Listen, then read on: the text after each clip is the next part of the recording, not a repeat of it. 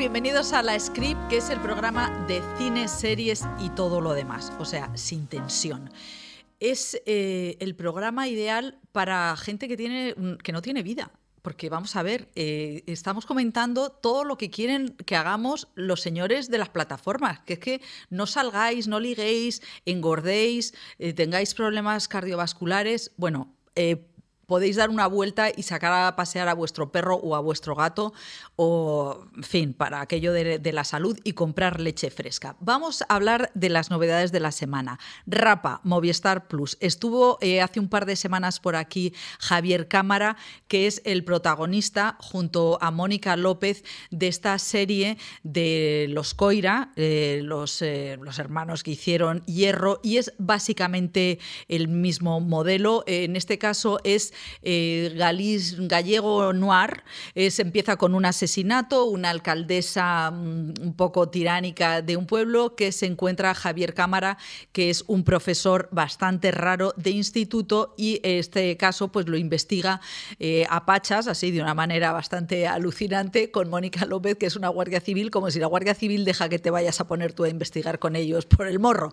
Bueno, el caso es que la serie está muy bien hecha, muy bien rodada, es una serie solvente como hacen eh, los Coira y es lo que pretende. Así que apuntad rapa y es una serie que además vais a ver con mucho gustirrinín porque hace un frío y se pasa, hay una ventolera en esta serie que dices, madre mía, qué bien estoy aquí con la manta. Siguiente, eh, siguiente serio, serie. Esta es un poquito más eh, mm, para molar, ¿no? Porque es, eh, se titula Conversaciones, es de la, de la creadora de Normal People, que fue una de las series con más hype del año pasado y es una serie de hype. Son dos chicas universitarias que estuvieron liadas entre ellas y cuando dejan de ser amantes se hacen amigas y eh, se enrollan con un matrimonio, o sea, una con, con, la mujer y la otra con el marido. La mujer es galerista y el otro es actor y son todos súper pedantes, súper guapos y se besan de una manera muy temblorosa. A mí me carga,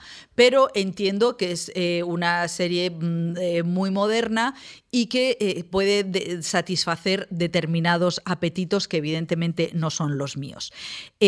también, no sé dónde la ponen, ah sí, en Disney Plus, La vida y Beth, que es la, una serie de Amy Schumer, la cómica, que también es su creadora, y hace un poco de una reflexión sobre, es una comedia sobre ella misma, mujer en, los 40 que pues tiene crisis de la mediana edad, porque ha bebido demasiado, porque come sin masticar, que reconozco que son los chistes que más me gustan, y que se va a, se vuelve a su pueblo Mm, porque la vida pues es una mierda. Y a mí me parece que choca un poco su humor mm, bestia con la cursilería de la serie. Yo creo que no encuentra el tono, pero si os gusta Amy Schumer, que a mí me gusta más como monologuista eh, y como presentadora que, en, esta serie, os bueno, pues podéis echarle un vistazo a la vida y Beth.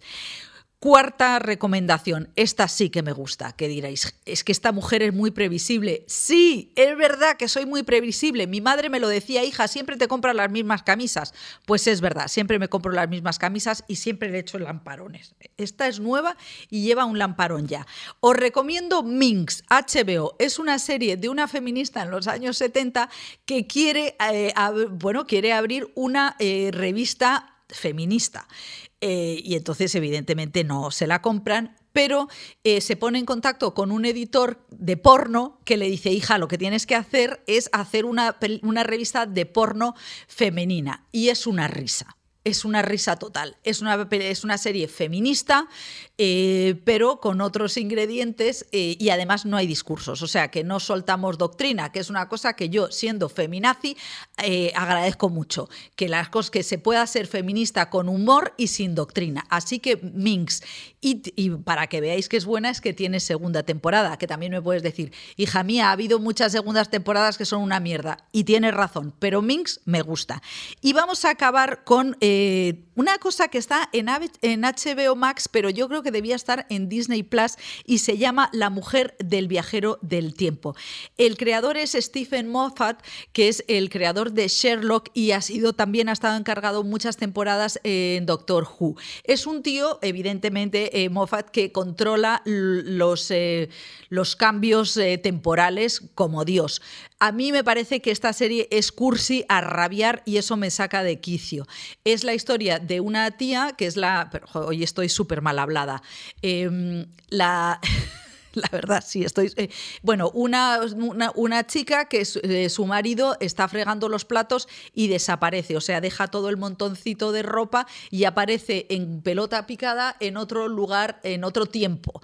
Eh, la reflexión es interesante y el planteamiento también. Lo que pasa es que el resultado es merengoso a muerte. Así que la mujer del viajero del tiempo, yo no me la recomiendo a mí misma, pero a lo mejor a vosotros. Si se ve a, tío en bolas con. Eh, que está bien, pero no, para mí no aporta mucho más. En resumen, me diréis, ¿y a dónde vas, María? ¿Hacia dónde te diriges? Bueno, pues es que la semana que viene se celebra el Día del Orgullo Friki. Entonces, eh, uno de los temazos de los, frikis son las realidades paralelas, que ese es nuestro tema. Esto nos parece muy interesante. Hemos invitado hoy para hablar de realidades paralelas de Doctor Strange a Álvaro Wasabi, que lo sabe todo, ¿eh? todo del cine de realidades paralelas y luego hemos invitado a Rodrigo Cortés que lo sabe todo de todo, porque es todopoderoso, es escritor, director y por supuesto el rey de los podcasts en formato mega. Así que todos quietos porque esto es la script y empezamos ya.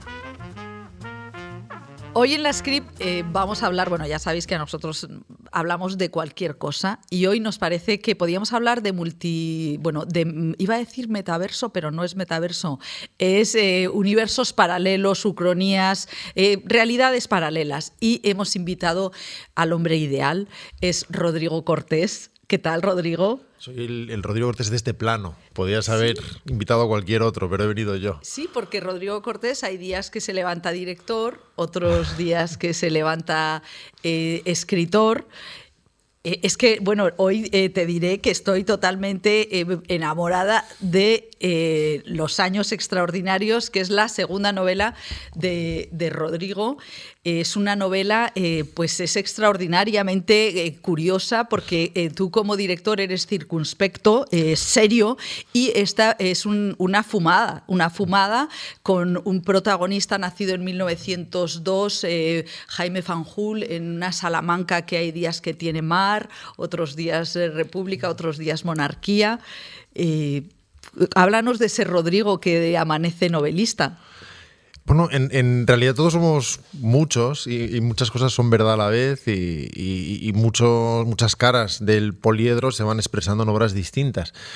Es cierto que el cine, por casi naturaleza, eh, por su propia naturaleza, quiero decir, exige temáticas más sucintas, más cerradas en sí mismas, aunque yo cuestionaría lo del humor, porque creo que de un modo u otro, aunque nunca he hecho una comedia en largometraje, creo que tratado de impregnar de humor prácticamente todo, un humor a menudo negro. Sí, sí, o sea, eh, piensa, uno piensa en, concursante y es un dolor, es un humor eh, doloroso o, en enterrado también. Sí, enterrado también lo hay, incluso en el amor en su lugar, a pesar del drama que están viviendo, hay mucho de esa energía de Billy Wilder, sin tratar de compararme evidentemente, que demuestra que también el fatalismo puede ser divertido a su manera y que hay una forma pesimista de resultar optimista y En cualquier caso, en la novela lo que sucede es que todos o muchas de esas caras del poliedro pueden expresarse a la vez, sobre todo en una novela tan multiforme y tan tentacular como esta.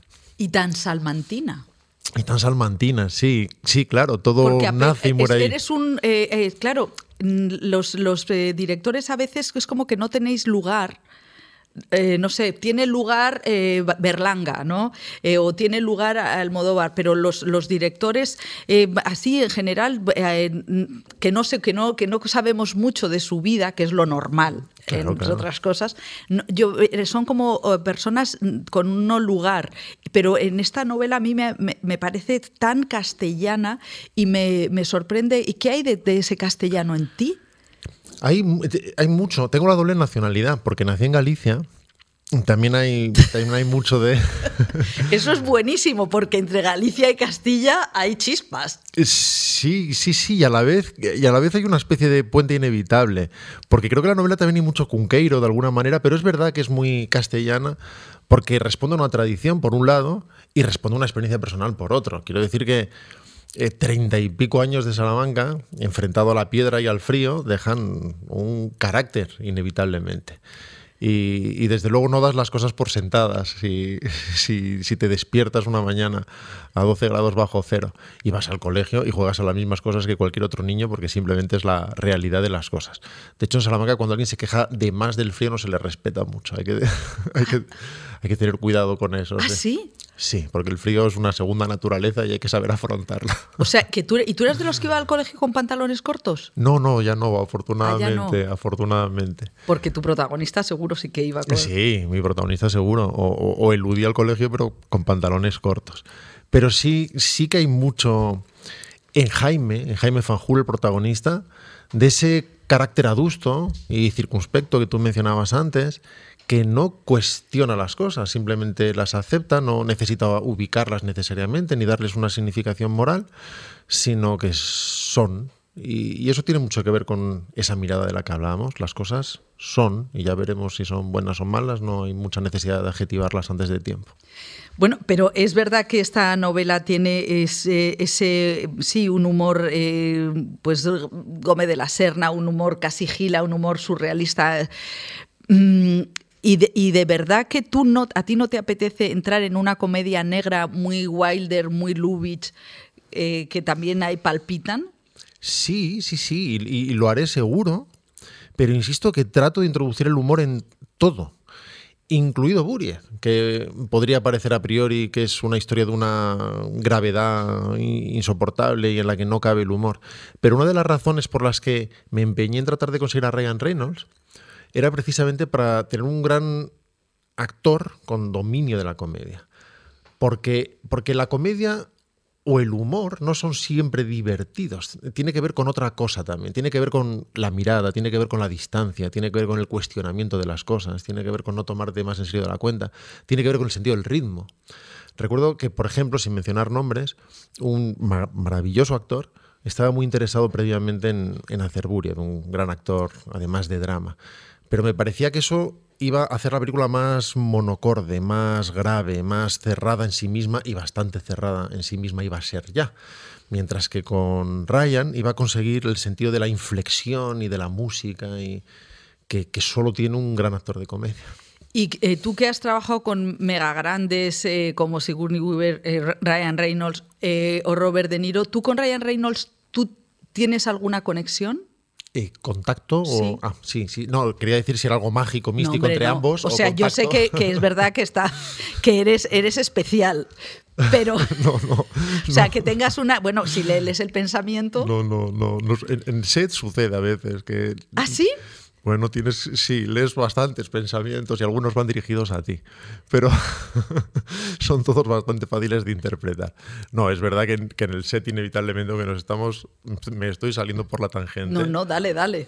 Hay muchas cosas que no hace falta expresar, porque hay, mucha gente eh, de, de una forma muy intensa vibrando en la misma frecuencia. Y eso hace que haya una hiperconcentración en un aspecto que permita que una mirada resulte enormemente elocuente y sepas lo que está sucediendo. ¿Y eso pasó con Ryan Reynolds? Sí, pasa con Ryan Reynolds, pasa con casi cualquier gran actor, porque de alguna manera, eh, cuanto mejor es el actor y, mayor es esa conexión, menos palabras necesitas. A un actor no le das una lista de instrucciones eh, inacabable sobre aquello que deseas de él, porque saben lo que están haciendo y tú sabes lo que están haciendo. Y como estás en el mismo, no, no les tienes que decir, vamos a coger un poco de aceite y un huevo y los vamos a batir de tal manera que vamos a generar mayonesa. Qué cruel eres, qué cruel eres. Porque el otro día estuvo aquí eh, Javier Cámara y se quejaba de que Sorrentino, eh, que Yudlo y él decían, es que Sorrentino no nos dice nada, solo nos mira.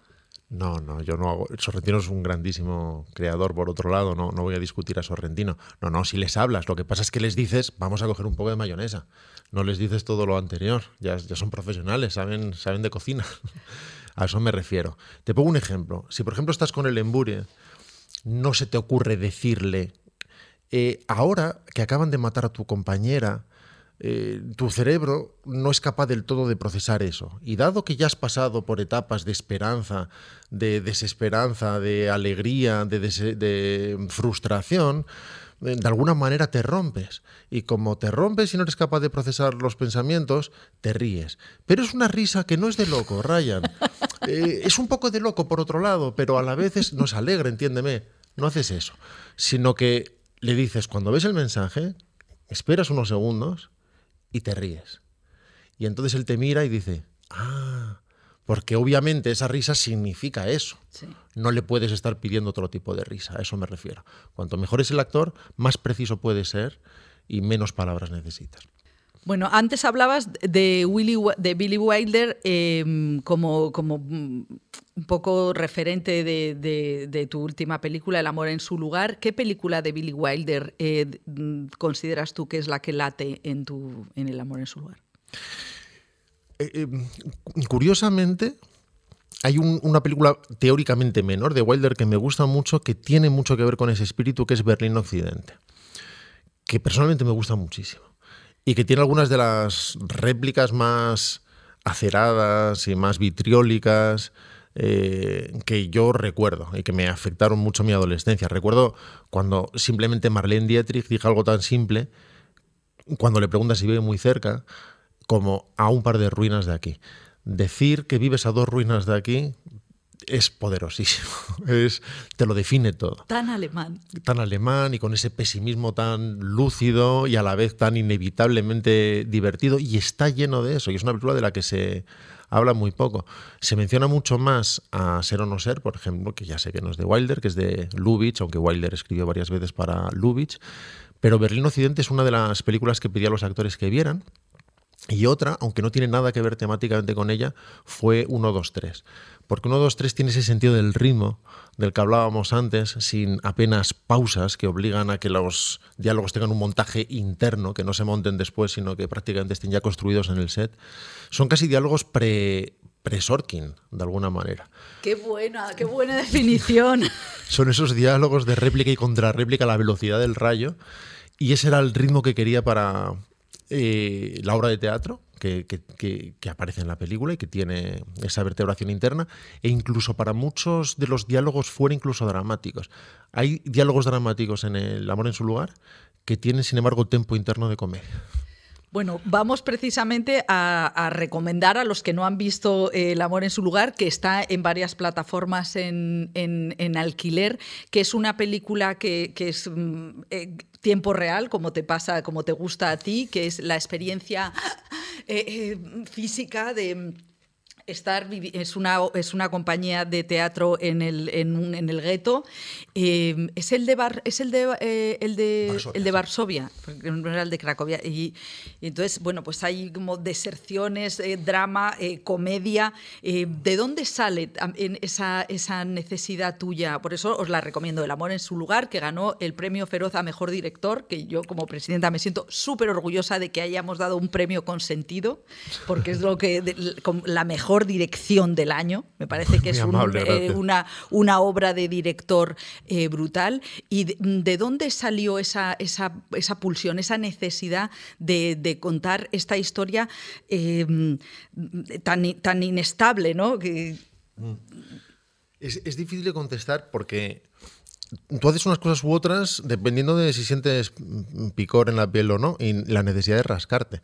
Y es difícil definir qué cosas y qué cosas no pican. y cuando leí el primer borrador que escribió David Safier, el, novelista alemán que había descubierto la existencia de esta obra en el gueto de verdad, que se interpretó en lo más crudo del invierno del 42, inicialmente al leer ese borrador, por alguna razón pensé en Orson Welles, porque me imaginé la posibilidad de enfrentar algo que iba a necesitar un sentido de la relojería muy preciso, con mucho dominio del medio y a la vez mucho amor por la escena. Y pensé que es un reto que a él le habría gustado. Porque él se habría metido en un pollo así, porque la película es un pollo. pollo descomunal. Pero además él, claro, tenía un conocimiento muy profundo del mundo del teatro y habría podido mostrar su, su amor por él. E inmediatamente después pensé en Wilder, pensé que el, que guion se beneficiaría de una reescritura en la que se introdujera Wilder, en, que los personajes fueran más ambivalentes, que fueran más contradictorios y con pulsiones más llenas de claroscuros. La propia Stevcha está constantemente navegando, tratando de interpretar la situación, de digerir los nuevos datos que va recibiendo y tratar de decidir qué es lo mejor en un mundo en el que ninguna decisión es buena, todas son malas y en las que lo único que quiere todo el mundo es vivir media hora más. Y ahí es cuando empecé a sentir que picaba todo y me, y me metí en esa, en esa aventura de reescribir en profundidad ese, ese guion para poder hacer algo en tiempo real que sabía que a la vez iba a ser una especie de circo de tres pistas. Es que, eh, claro, yo leyéndote, me acuerdo, eh, porque claro, leyéndote pienso, ¿cómo sería Rodrigo de pequeño? O sea, eh, empieza a pensar en cuatro mil cosas a la vez, porque eres eso, tan, tan, poliédrico, tienes tantas caras, pero luego pensaba en García Márquez, que después de haber dirigido el, aquel corto de La Langosta Azul, dijo, menudo pollo monumental, no quiero, tomen ustedes su industria, sus gritos, el, el sonido, la producción y denme un escritorio, ¿no? Entonces, ¿en qué momento tú, eh, como escritor, porque ya volveremos al Rodrigo Niño, que eso también es una fiesta que me gustaría que me contaras si apuleabas a tus hermanos y cosas así que hace el personaje tan cruel, pero ¿en qué momento tú, eh, con, esta, con tu cabeza, con tu multiverso mental, decides salir de la página y pasar a, la construcción, eh, que es el, escenario más la cámara, que es el cine. Es difícil saberlo porque no, no es lo mismo que el día que empiezas a tomar café. Es decir, no, no, no, puedes decidir voy a hacer una película y de repente al día siguiente tienes a 100 personas en un equipo para hacerlo. son, son pasos necesariamente graduales. Y claro, cuando yo era pequeño me gustaba mucho el cine, era seguramente lo que más me gustaba, pero no pensaba que se pudiera ser director. En primer lugar, no sabía que las películas se dirigían, pensé que brotaban espontáneamente del suelo y que los actores improvisaban en tiempo real y tenían persecuciones de lanchas que duraban lo que duraban en pantalla. Pero cuando aprendes que hay un director, es muy parecido a descubrir que hay astronautas. Los hay, pero no se puede ser astronauta. Están en los libros ilustrados y lees cosas sobre la conquista de la Luna. No se puede ser astronauta, es durísimo. Bueno, eh, y no hay, no hay primero de astronauta, segundo de astronauta, no te puedes mm, apuntar a la facultad de mm, Luna 2. Eh, y resulta que hay astronautas, pero, pero no parece que sea un camino posible para ti, alguien que nace en Salamanca. Y, recuerdo que mis amigos cuando era niño me decían, tú que sabes tanto de cine, saber de cine sería que sabía títulos y directores porque escuchaba Pumares y ellos no, nada más. Pero Eso también te explica. Eso también explica, ¿no? Pumares explica muchas cosas, sí. Y, y de repente me pareció una pregunta muy extraña. Era, ¿por qué no te haces director? Y, eso qué es y cómo se hace? Pero de alguna manera supongo que cruzas la línea el suficiente número de veces preguntándotelo como para ir desdibujándola. Y en un momento dado un amigo, un gran amigo, Oscar, le robó a su tío una cámara de Super 8 y decidimos empezar a hacer cosas los fines de semana. Y ese fue el inicio de este error que no ha acabado nunca. Pero es verdad que el mundo del escritorio y el del set son no solo diferentes, sino prácticamente antitéticos. ¿Cómo era Rodrigo a los ocho años? No, ahora eh, hablaba demasiado, creo, me echaban de clase por hablar. Era, era esa época en la que todo el mundo asumía sus papeles en clase de una forma muy democrática y obediente. Y el que era el listo de la clase era el listo, el que era el tonto era el tonto, el que era el rico era el rico y el pobre era el pobre, y todos nos llevábamos bien y nada de eso era un insulto. Luego en el instituto sí, en Pollón se empieza a convertir en insulto. Y, pues yo tenía un par de roles de esos. Eh, entonces era listo, pero era gracioso, pero era hablador. Y me echaban de clase. Y llamaban a mi madre para hablar con el tutor todos los santos años. Y cada vez que me ponía enfermo y volvía a clase decía el profesor, qué bien estuvimos ayer sin ti, Rodrigo. qué paz, no te puedes ni imaginar. Y no sé, supongo que era inquieto. Primero quise ser pintor, luego quise ser escritor, luego músico, y imagino que ahora estoy tratando de hacer eso que lo engloba todo y que te permite hacer todo a la vez, pero no era un niño épico. no, Yo te siento como épico, o sea, noto que todo lo que haces tiene una sensación de riesgo que yo creo que los artistas tenéis algo, algo, algo arriesgado, ¿no? Y mm, evidentemente hay, hay, hay, una, hay un arrojo. Por, hay una, un arrojo. Eh, siempre hacemos aquí la pregunta de qué película viste tú solo en el cine sin tus padres. Te lo voy a contar ahora mismo, pero lo que estabas diciendo antes me hace pensar en Herzog, que en sus clases de cine, una de las cosas que enseña es a robar un coche, por ejemplo. y otra ir andando a los sitios, a no coger nunca el coche. Bueno, bueno, bueno, bueno. era, ah, ¡Qué maravilla! Robar un coche e ir andando. Sí, sí, o sea, que por otro lado, que lo pienso, robar un coche para nada, claro. Podrías por lo menos usarlo para desplazarte. Y él cuando va a Los Ángeles va andando a los sitios en Los Ángeles, que prácticamente está prohibido por la ley. Pero en fin, quizá es verdad que sea un oficio que necesite como mínimo una visión un poco distinta de, las cosas. Claro, es muy antitético lo de... lo del escritorio. ¿Has, robado algún coche alguna vez? No, no, no. no he robado un libro de Stephen King cuando tenía 11 años o así de Simago. No sé si Herzog me lo convalidaría. ¿Y qué libro era? Era, creo que fueron dos a la vez, creo que por el mismo precio robé dos, que eran El Resplandor y El Umbral de la Noche.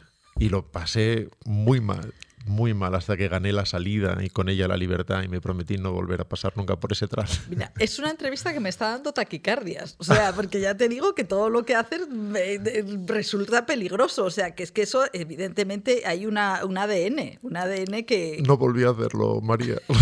no hay tanto ADN. Bueno, volvemos a la película que viste solo por primera vez. En el cine por primera vez.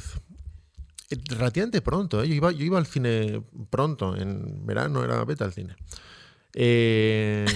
Hablas de ti como diciendo, madre mía.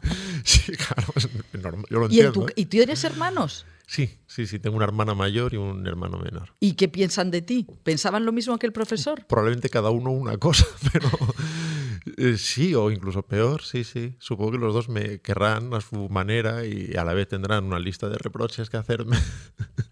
Vamos a dejarlo porque eso ya me parece íntimo. Volvamos a la película. Bueno, es, eh, yo creo, cualquier familia, ¿no? Y cualquier amistad.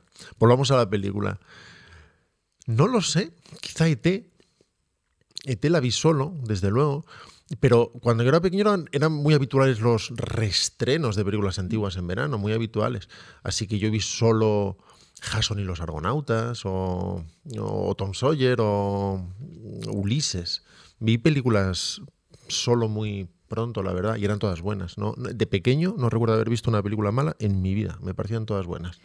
Y como estamos hablando del, metaverso, que como ves hablamos de lo que nos da la gana, em, es, bueno, es un poco siempre los periodistas tenemos la necesidad un poco absurda de tener una percha. Entonces, bueno, pues estamos teniendo esta, la, percha de los mundos paralelos. Esta, eh, se ha estrenado hace poco eh, Doctor Strange, la segunda parte. Em, claro, me hablas de tu infancia, que es una infancia en la que salen películas pim, pam, pam, diferentes, ¿no? Y ahora eh, da la sensación de que hay como un rodillo cultural que a toda una generación, el otro día un amigo me decía que, los niños de 5 años ya se saben Star Wars de memoria. Em, ¿Cómo ves tú este mundo en el que Marvel lo domina todo? Con respecto a tu infancia. Sí. Em, es, es peligroso caer en nostalgias y, y romanticismos porque todos tendemos no solo a idealizar, sino como sino a ver perfecta la senda que nos ha traído aquí, que tiene algo de bastante, bastante egocéntrico, porque es algo así como todo lo que yo he vivido explica tanta perfección, es algo así. Así que los demás deberían haber vivido exactamente el mismo camino. Es que eh, me parece tan político lo que estás diciendo, porque tengo la sensación de que tantos políticos nos dicen eso continuamente. Sí, sí, les, les, gusta transmitir la sensación, les gusta tratar de darnos gustito, en teoría, sentir, eh, permitir que sintamos gustito por cosas que que tal vez no deberían darnos gusto. Pero en todo caso, eh, hubo una época en que los westerns eran el 60% de la producción y no es, para mí no es el verdadero riesgo. Y, y, por otro lado, el tablero es el que es y no se discute. El tablero es el que es siempre. La realidad es la que es siempre y tú tienes que tratar de hacer la mejor jugada en la realidad que sea. Para mí hay un riesgo posiblemente mayor que es la, casi la sobreoferta, de alguna manera, y el modo en que el cuerpo deja de respetar todo ese material que empieza a considerar contenido. De alguna manera, cuando vas al cine, eso supone un proceso y una liturgia llena de pasos. Tú decides, ahora ya no lo hacemos así, pero en su momento elegías en la cartelera qué película ibas a ver, te informabas, veías una serie de carteles, tenías una relación casi con el cartel de la película que ibas a ver o que habías visto en Gran Vía o donde fuera. Decidías ir, eso significa que te molestas, vas al cine molestándote, te desplazas, te metes en una capilla que apaga el mundo durante dos horas y lo apaga de verdad. Ya no hay WhatsApp, ya no hay baño, no hay... Y, y después sales de ahí. Cuando te enfrentas a una película en una plataforma, incluso una estupenda película, y todos hemos visto grandes películas en televisión y hemos descubierto gran cine en televisión, no, no estoy cuestionando nada de esto, pero, pero sí analizando la experiencia, cuando ves este, este damero, este, este, este tapiz de millones de carteles, eliges uno cualquiera y le das a play mientras contestas WhatsApp, tu cuerpo no respeta lo que está viendo. Y no tiene una relación sensorial igual con la película. No deja la misma marca, no queda en las venas del mismo modo. Y de algún modo esa película empieza a borrarse en el buffer en el momento en que acaba. Totalmente, a mí me pasa muchísimo. Se me olvidan las series, pero no las películas que he ido al cine a verlas. Eso es. Y ya no te acuerdas ni de cómo se llamaba, no estás seguro de quién la dirigió, no. Y, incluso grandes pelis. Eh, la balada de Buster Scruggs tardé un año y medio en verla en televisión. Y en cine habría estado el viernes con las rodilleras puestas. Es una. En fin, es una experiencia distinta, pero que más allá de lo puramente nostálgico, deja una marca distinta. Es como la diferencia entre el ebook y el papel, de alguna manera. Yo tengo ebook y leo muchas cosas en ebook y cuando las cosas y cuando el material es bueno, es bueno.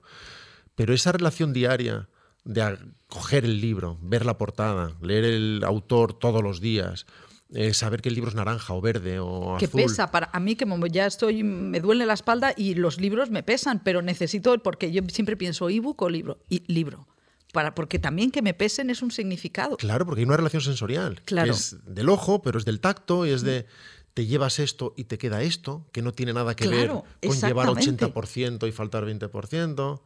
Y eso genera, eso deja una huella distinta, simplemente, deja una impronta que es más recordable.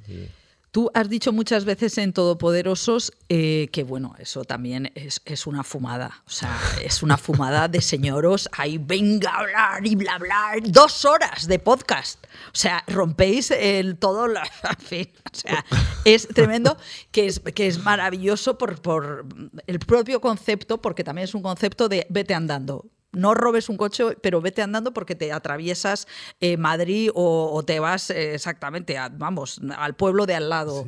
hazlo en dos tandas. O eh, sí, exactamente. Tú citas mucho a Scorsese, también, mm, bueno, siempre es que hablamos de un director y entonces no quiero dejar de que nos digas cuáles son las películas de Scorsese que tenemos que ver con tu mirada y luego también lo del rollo Marvel, si, si te parece que, esto en realidad está haciendo daño y que, qué va a pasar, qué es lo que va a salir de toda esta mirada eh, supersónica.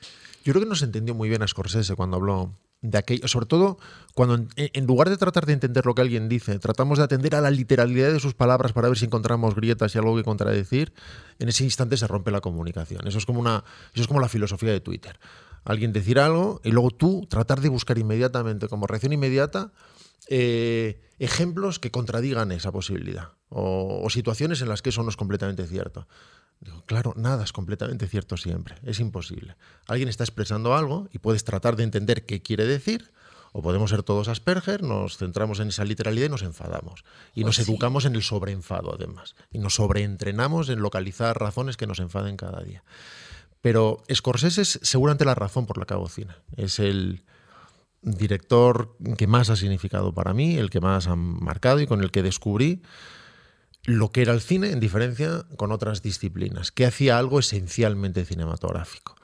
Lo descubrí en la primera película que vi de él, que fue El color del dinero, después vi After Hours, y cuando ya descubrí Toro Salvaje y Taxi Driver, Eh, Goodfellas, probablemente uno de los nuestros, es la película que me cambió como espectador y que me decidió mm, saltar la línea y convertirme en algo distinto y jugármela. O sea, ahí veías que, los asesinatos eran, eran un artificio, un artefacto. veía algo que era cine de un modo en que las películas de los demás no lo eran, algo que era genuina y esencialmente cinematográfico. Veía cine fluyendo por las venas de alguien. Veía la cámara expresando la violencia de los personajes, veía planos en colisión expresando la propia violencia de la historia.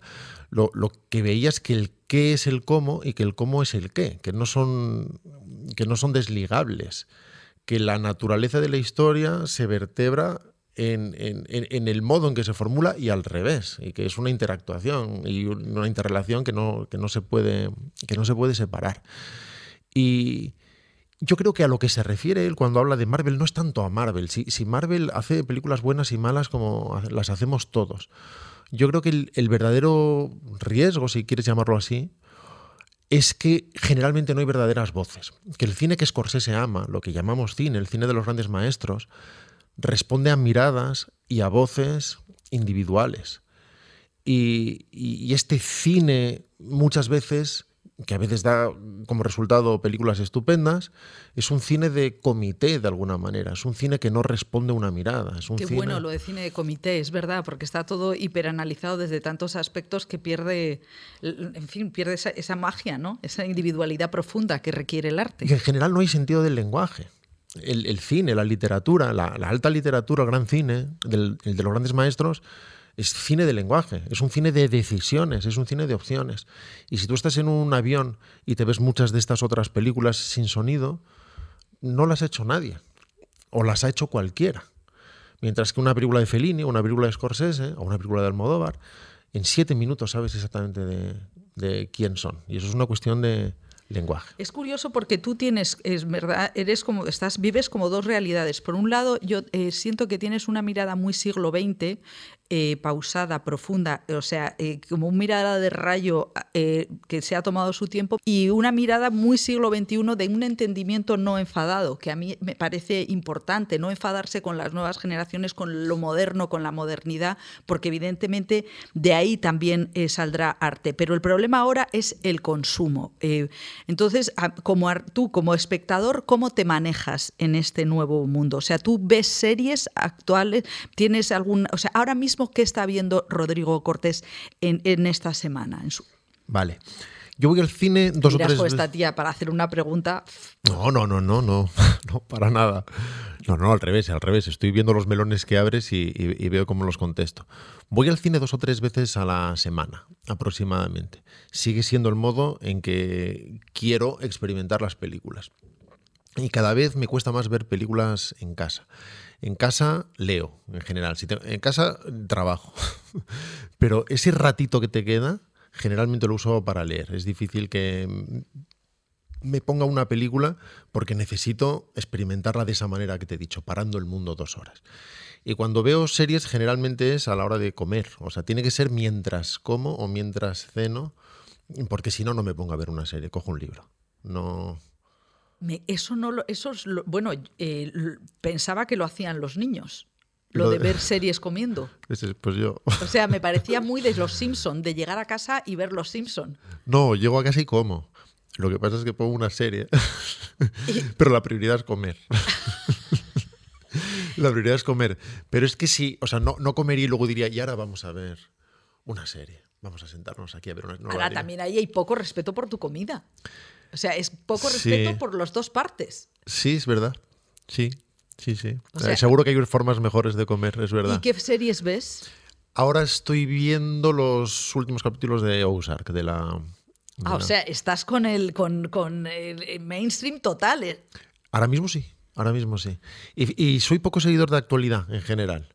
O sea, me puedo poner una serie de los 60 en filming o, o una peli de los 40 o...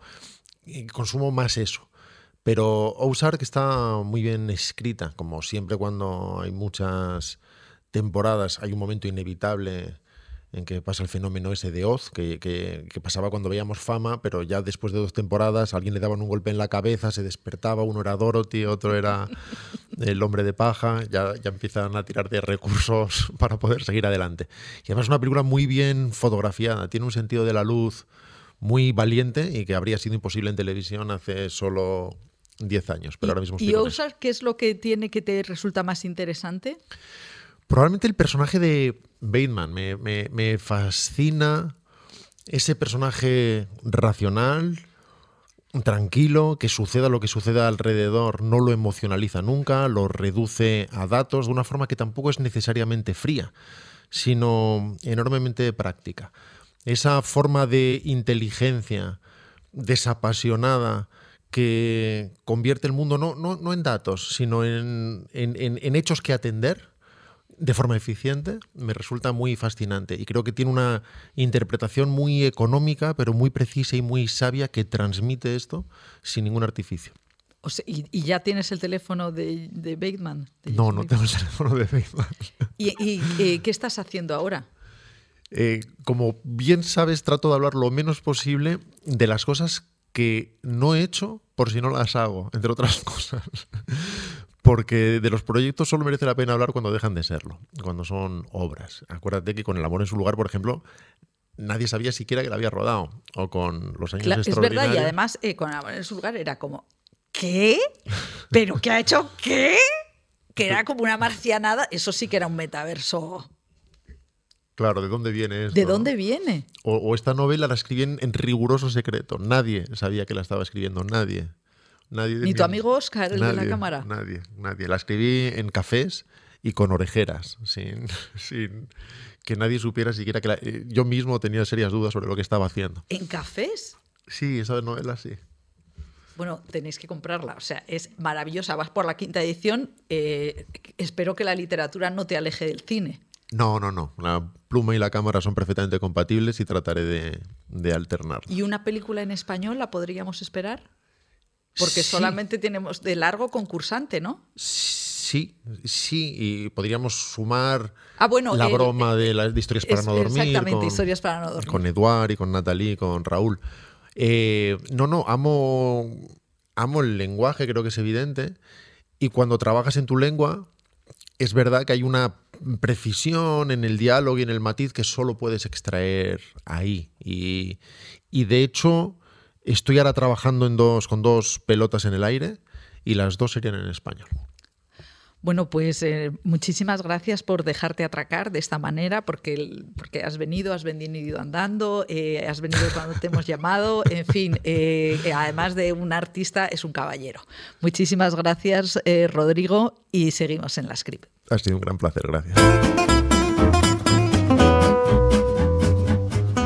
La script estamos hablando de multiversos y para hablar de multiversos y cine hemos traído a un experto. Bueno, él mismo se mete en los, en, bueno, en todos los fregados. Es Álvaro Wasabi. Álvaro, muchísimas gracias. Un placer por invitarme. Encantado de, estar aquí. O sea, eh, emoción total. Yo soy súper fan de tus cortos. Eh, Muchas gracias, de verdad. o sea, es que no sabes lo que me divierto. Os recomiendo muchísimo que, veáis sus, cortos porque se mete en las películas. Eh, bueno, al pobre Thor le llamas gordo, inmenso, eh, dialogas eh, con los chicos de Crepúsculo. Es una auténtica maravilla. Hago mis universos paralelos. Haces universos paralelos. Entonces, la primera pregunta diréis: ¿quién es Álvaro Wasabi? ¿Qué haces? cómo, es, ¿Cómo te defines a ti mismo profesionalmente? totalmente. Pues me defino como creador de contenido, que es un término bastante genérico, porque en realidad es que mm, desde, desde que estaba en el instituto me gustaba tocar todo, no, sin ninguna especialidad. Me gustaba el guion, hacer vídeos, la postproducción, pensar ideas, actuar, y YouTube ha sido como el contenedor que puede, eh, donde cabe todo eso, ¿no? Porque de hecho antes de que existiera YouTube, el audiovisual estaba bastante segmentado y tenías que especializarte en algo, ¿no? Y con YouTube, yo no digo que soy youtuber porque también estoy en otras redes sociales, pero digamos que eh, decir creador de contenido, que es como muy ambiguo, es lo que mejor me define. Pero tú también haces en efectos especiales. O sea, haces no, haces. No, no hago efectos especiales. Hago una cosa muy concreta, que es grabarme en croma y meterme dentro de las películas, que es, digamos, un no tipo veis, de. pero para vosotros, o sea, o sea, te grabas en croma y te metes. De... Eso para sí, mí. Hago una cosa muy concreta, como una especialidad muy concreta. Eh, y además lo hago con lo que tengo, eh, porque tengo un mini plato en casa. Eh, la verdad es que no tengo un equipo que sea mm, nada que no pueda tener nadie que se dedica al audiovisual. Tampoco es una cosa súper especializada, ni cámaras de cine ni nada. Pero lo que sí que hago es trabajar mucho. Es que no tiene otro, es que no hay otro secreto. Pero comes de esto. por suerte, desde la pandemia sí. Eh, yo antes lo compaginaba, pero desde la pandemia he tenido la suerte que le puedo dedicar todo el tiempo del mundo al contenido que hago y la verdad es que, es que más feliz no puedo ser porque llevo años, llevo desde 2014 en YouTube y es un poco lo que quería, así que no puedo estar más contento. Bueno, pues tenéis que ver sus cortos porque son maravillosos y ahora vamos al, lío que son las recomendaciones, porque nosotros nuestros invitados es que nos, nos den eh, y nos argumenten eh, qué, películas, qué series de, bueno, de los temas que, tratamos, que por ejemplo hoy es el, meta, los universos paralelos. Es que yo, eh, como le tengo manía a Zuckerberg, entonces me, vuelvo loco. El metaverso. Pues sí, de hecho, eh, mi padre me dijo, vas a hablar del metaverso, y yo no, no, no, del multiverso. Exactamente, es que tenemos, yo generacionalmente yo creo que me rompe la cabeza. Entonces es como una resistencia eh, que, como que no puedo, me siento eh, Doctor Strange eh, dándome cabezazos contra un cristal. Bueno, es que ahora está muy de actualidad, ¿no? Doctor Strange y el multiverso de la locura. esto realmente de Doctor Strange, o sea, el tema del multiverso yo creo que donde más se ha tocado es en los, en los cómics. En los cómics, en Marvel y en DC porque al final eh, tú tienes unos personajes, o sea, yo creo que el origen de todo esto es que ellos, las editoriales, tienen unos personajes, unos personajes muy concretos que les funcionan muy bien y siempre les ha costado un poco introducir o popularizar nuevos personajes. Entonces llega un punto ya en el que tú quieres contar nuevas historias, pero estás condicionado por pues por toda la historia que tiene el personaje. Y entonces aquí es cuando llega el momento de decir, oye, ¿y si este personaje y si Batman fuera malo, por ejemplo. me encanta la propuesta de Easy. Claro, entonces, de hecho es que Marvel ha hecho una serie que se llama What If. Entonces, claro, tú decir, voy a hacer, voy a reiniciar este personaje, pero a la, vez quiero que forme parte del canon narrativo y del mismo universo en el que estoy.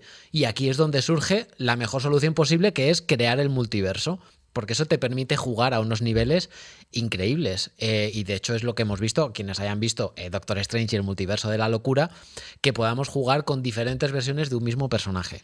Y a ti, eh, por ejemplo, Doctor Strange, ¿cuál te ha gustado más, la primera o la segunda? Sin duda, la primera. Hombre, soy de las pocas personas, soy de las pocas personas que yo tenía muchas expectativas con la segunda Esperaba mucho de Sam, Sam Raimi. por favor. Sí, sí, esperaba o sea, yo salí llorando. Sí, y además los que somos los que porque además es que Marvel se tiene que consumir en el cine, bueno, ahora en cine y en series, un poco como si fuera una serie, porque tiene una continuidad a lo largo de todas las fases.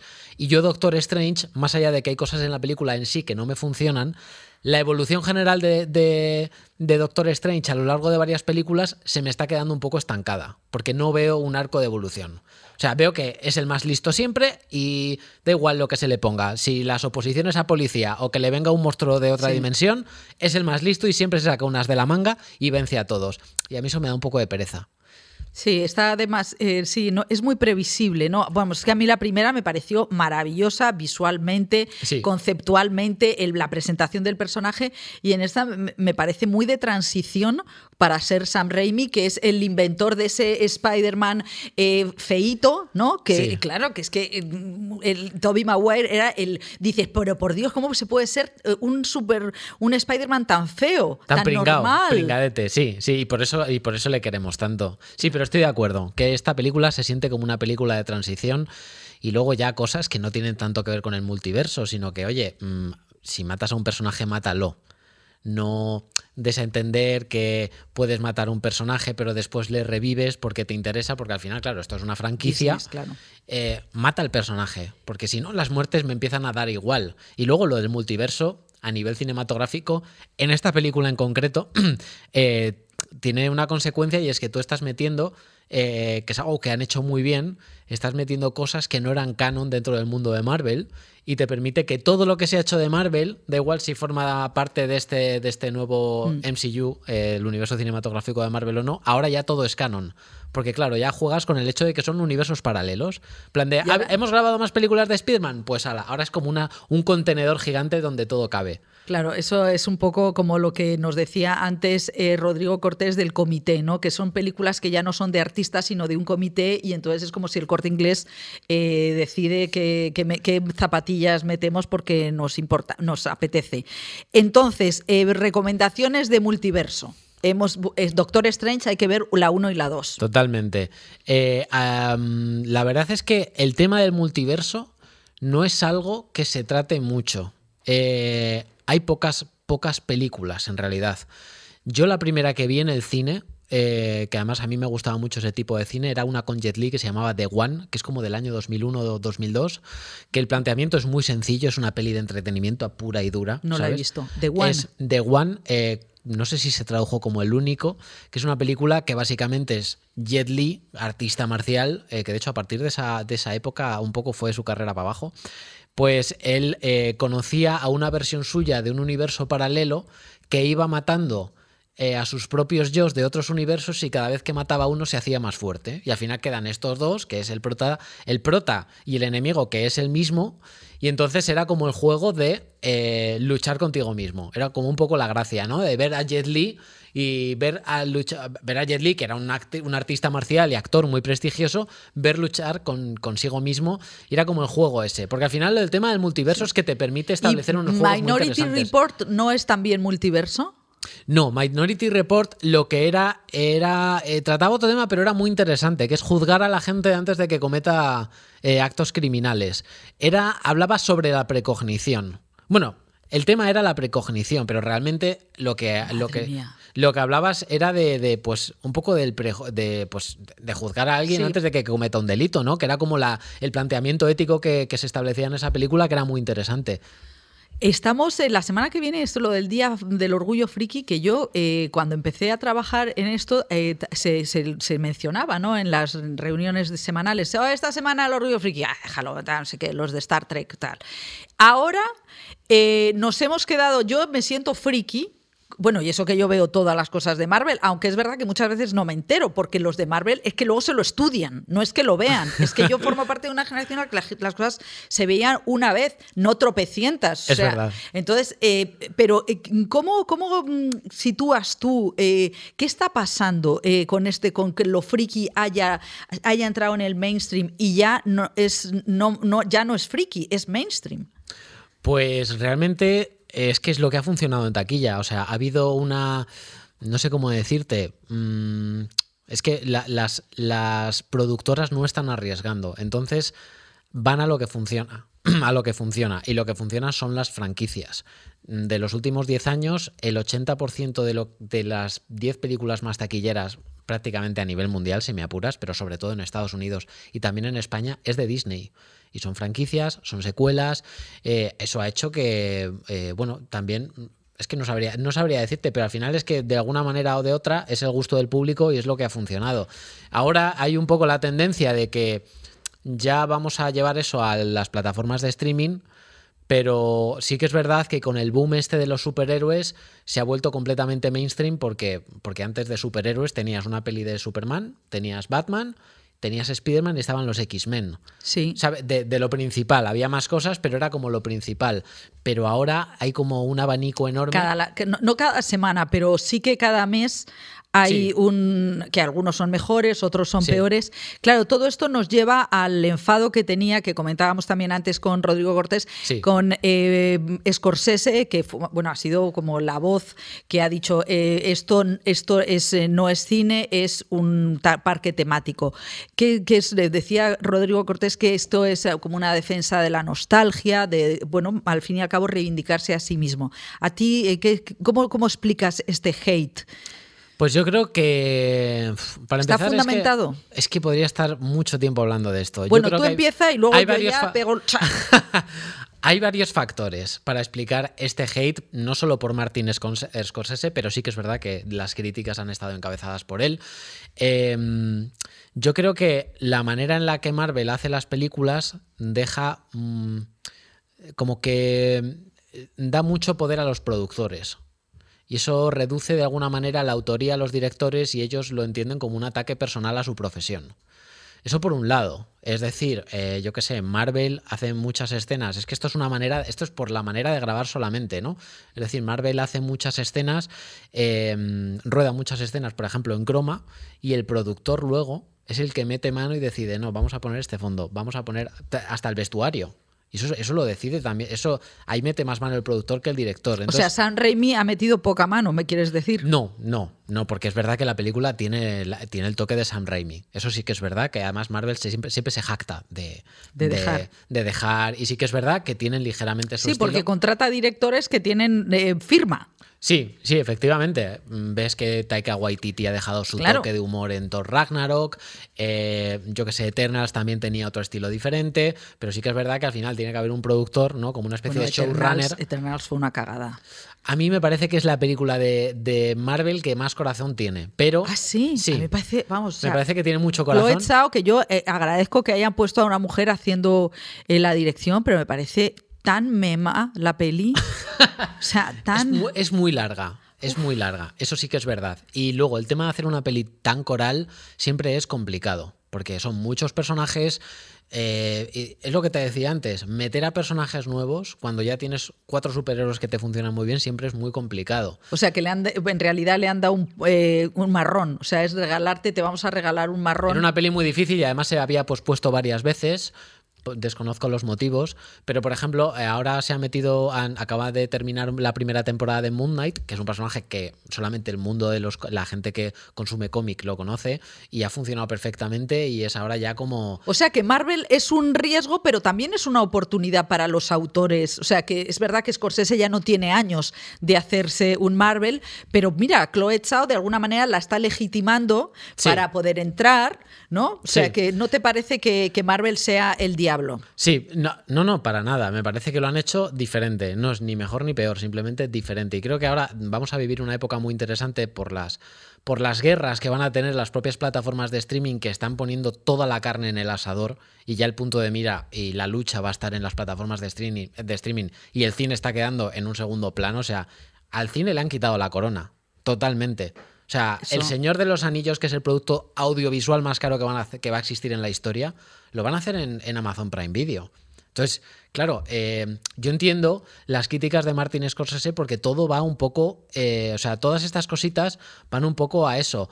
Otro motivo, eh, bueno, pues hay mucho hater del cine digital que dicen que ha prostituido mucho la manera de grabar, de que le quita, que te quita tiempo Acuérdate que Avatar ah, no le dieron el Oscar por el miedo de los actores, que son los que componen, son el grueso de la academia, y le dijeron, no, Cameron, no te vamos a dar el Oscar, se lo vamos a, dar a, tu ex, porque no queremos que a los actores nos dejen fuera. Sí, efectivamente, y, esa es una lucha que está pendiente, decir, oye, un, un actor que ha hecho un personaje cuyo resultado final es un, eh, es un muñeco, un personaje digital, también puede tener una interpretación que se merezca un Oscar. O sea, yo ahora veo a Andy Serkins haciendo de Gollum en El Señor de los Anillos.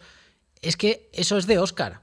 Es que es, de Oscar. Veo lo que hace en el planeta de los simios. Sí, la verdad es que Andy Serkins sí. Es que es indudable que tú ves lo, el, el material original y el trabajo final y es verdad que es muy multidisciplinar, no solo pertenece un actor, también pertenecen a los artistas digitales. y hay grandes directores, como decíamos antes fuera de antena, que, agradecen que el, eh, el, cine siga vivo, aunque no sea más que gracias a Marvel.